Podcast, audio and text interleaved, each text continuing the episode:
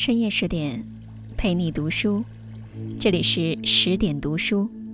各位好，我是郑州新闻综合广播的主持人韩星。今天要跟大家分享的文章来自于楚阳。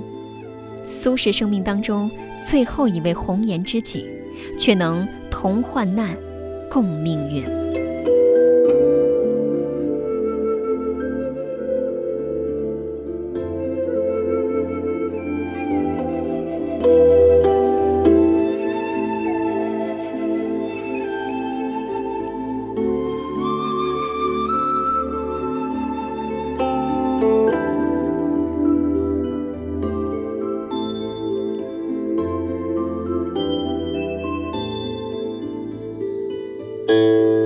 女诗人鱼玄机说：“一求无价宝，难得有新郎。”一千多年前，极具人间烟火味的苏东坡，就是这样一位货真价实的有新郎。他将思念柔肠给了早逝的发妻王弗，将死后同学的承诺。给了照料自己最久的老妻王润之。最后，他将余生所剩却是唯一的情谊绵长，给了那个知心还愿意陪着自己吃苦的小女子王昭云。人们常说，每个人的出场顺序很重要。昭云出现的不算早，但也不算晚，一切刚刚好。归来笑拈梅花袖，春在枝头已时分。具有梅花般品质的王昭云，究竟与苏轼之间发生过什么样的故事呢？熙宁四年（公元一零七四年）的某一天，苏大学士与友人泛舟于西湖之上，诗兴大发。赋诗一首：水光潋滟晴方好，山色空蒙雨亦奇。欲把西湖比西子，淡妆浓抹总相宜。名利夸赞西湖风光旖旎，但据说是因为遇见了清丽娇艳的王昭云。那年，昭云不过十二岁出头。却已经出落得亭亭玉立。王昭云，字子霞，公元一零六二年出生在烟雨蒙蒙的江南浙江钱塘，却无奈命运，自小家中清寒，便沦落在杭州的歌舞班之中。自古江南女子，独有一种天生丽质、温婉灵慧的天境，她很快。就凭借着美妙的舞姿与清新脱俗的气质，成了当时颇有盛名的西湖交际花。那一天，烟雨行舟，一路缓慢。苏东坡风流潇洒，与文人墨客把酒言欢，吟诗作对，好不快活。歌舞班舞毕之后。歌妓们纷纷下台为他们献酒助兴，其中有一名曼妙女子，正是年少的王昭云。清水出芙蓉，一眼秋波如流水。王昭云一出场，便是惊艳。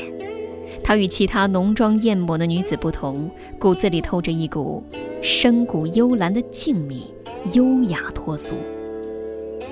他为她添酒。青眸流盼，他看他出神，只因这与众不同的韵致。没想到再多看一眼，竟然也被这柔美清丽的小女子吸引了。有一种说法，是善解人意的王润之也觉得王昭云不错，便买下做丫鬟，让她远离风尘，走出深渊，才会有后面的故事。但。我们宁愿相信，初遇的朝云与苏轼二人，虽无一见钟情，也没有所谓的情深意重，但王昭云的出现，不是这样，便是那样，注定了会与苏轼有未来。大地一切灵动美好的事物，也会被上天眷顾。如果王昭云没有遇见苏轼，或许便不会在历史长河中留下一丁点儿痕迹。但幸运的是，王昭云入了苏家，走进了苏轼，还成了他生命当中一道美丽的风景。初见，他尚年幼，但故事的伏笔早已经埋下。被带回的王昭云，成了王润之的好帮手，同时他的性情与品格也渐渐让人信服。古之官场，贬谪也是常事，但举家搬迁免不了颠沛流离之苦。苏大学士也没逃过连连被贬的命运。那些年，他经历了乌台诗案、黄州贬谪、惠州贬谪等一系列的变故。路途遥远，前途未卜，生活艰难，众多侍妾婢女都在一次次的变故中渐渐散去，唯有王昭云心意坚定，从未动摇。因为自从去到苏家。朝云便将命运与之相连，既然受过恩，自然不能在苏家有难的时候独自离开。只此一事，就可断定他既善良，又拥有一颗感恩之心。苏轼也把这一切都看在眼里，他曾有诗序云：“与家有数妾，四五年相继辞去，独朝云者。”随雨南迁，如此感慨，据说也是因为白居易曾有一侍妾名叫樊素，竟然在他年迈的时候不顾任何情分偷偷溜走。而王昭云陪伴苏轼跋山涉水，去到任何蛮荒之地也从不叫苦，但凡女子的坚强与韧性，在他的身上都能找到。这首诗序，也正说明了此时的苏轼对这个一直不离不弃的小女子，多了几分赞许，更添几分好感。陪伴，是最长情的告白。我想和你见日月星辰，谈往后余生。佳人朝云与大学士苏轼日久生情。便也是意料之中的事儿。元丰五年，苏轼纳王昭云为妾，这一年他二十岁。苏轼纳妾，自是询问过妻子王润之。无论过程如何，我们看到的结果是欢喜的。但若只说是因为能陪着吃苦，所以走到一起，也未免小看了昭云。据宋代费衮所著的《梁溪漫志》记载，苏东坡一日退朝，吃完了饭，闷腹徐醒。他问一众侍儿：“你们说我这肚子里装的都是什么呢？”有人说是文章，也有人说是见识。苏东坡皆不满意。等他的眼光落在了王昭云身上，这个可爱的小女子张口就说：“学士一肚皮，不入时宜。”最懂苏轼者，昭云也。苏轼一生活得潇洒自在。据说王安石变法，他反对；司马光新政，他反对。一肚子的不合时宜，确实贴切。苏轼听后果然捧腹大笑，经此种种，朝云也渐渐走入了他的内心。如此玲珑剔透的人儿，谁会不喜欢呢？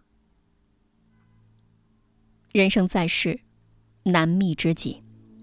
最好的默契是，你的话还未说完，只要一个眼神，我就懂了你的心事。你看，朝云与苏轼便是。苏轼教朝云识字写字，更为朝云取名，但为朝云，目为行雨，朝朝暮暮。朝云为苏轼温州，整理书稿，二人共度患难，不依金钗，却也幸福。他画往时，他画往事，只愿人长久，千里共婵娟。公元一零八三年，二十二岁的王昭云生下了他与苏轼的爱情结晶。儿子的出生也让苏轼欣喜不已。虽然他不是第一次做父亲，但是这个孩子是他与昭云爱情的见证，自然多了几分宠溺。他为儿子取名为盾，并作诗表达其愿望：“人皆养子望聪明，我被聪明误一生。唯愿孩子与却鲁，无灾无难到公卿。”可命运这东西，谁也说不好。不过一年，幼子盾便因为中暑而夭折在。迁徙途中，朝云伤心欲绝，肝肠寸断。自此，他常悲于失去孩子的痛楚中。真爱的两个人，情绪是互通的。曾几何时，朝云为苏轼唱了一曲《蝶恋花》解闷，却唱到“天涯何处无芳草”时不能自已。苏轼说：“我正悲秋，而你。”又开始伤春了。孩子的夭折对苏轼的打击也是极大的，哀痛之余，自责不已的他只能作诗以悼小儿。好时光渐渐消散，日子来到了他们迁往惠州之后，路途的颠簸、丧子的打击，让朝云的身体逐渐孱弱。后来他染上了瘟疫。纵是拜经念佛、寻医问药不断，也未见任何起色。那一天，他拉着苏轼的手，一如从前般平静。他知道自己就要离开这个追随已久的男人，他怕他伤心，他怕他不舍，于是对他说：“一切有为法，如梦、幻、泡、影。”如露亦如电，应作如是观。他想告诉苏轼：“你莫要牵挂，莫要不舍。人生本就是梦幻一场，转瞬即逝，拥有过，便已足够。”说罢，他便溘然长逝。也许他也曾想过。待到暮年，还能与他闲坐庭院，云卷云舒听雨声，星密星稀赏月影。可惜，只此一程，他便奔赴黄泉，唯愿苏轼好好的活下去。苏轼曾写下：“不合时宜，唯有朝云能使我独弹古调，每逢暮雨倍思亲。”黄昏时下雨了，我很想你。世界上最懂苏轼的人走了，此生岁月只剩思念与回忆度余生。有人说朝云如霞，远在天际，却落入凡尘。或许为的只是能陪苏轼走此一程，在历史的长河中，给后来者多留一点遐想。他只是安静地待在他身旁，做一朵解忧的解语花，安然绽放，留下余香，流转千年，依然美丽动人。好了，这便是今天分享给各位的文章。更多的美文，请继续关注十点读书，也欢迎大家把我们推荐给你的家人和朋友，一起在阅读里成为更好的自己。我是韩星。韩非子的韩，天上星星的星，韩星是我的本名。感谢各位的聆听，我们下次再会。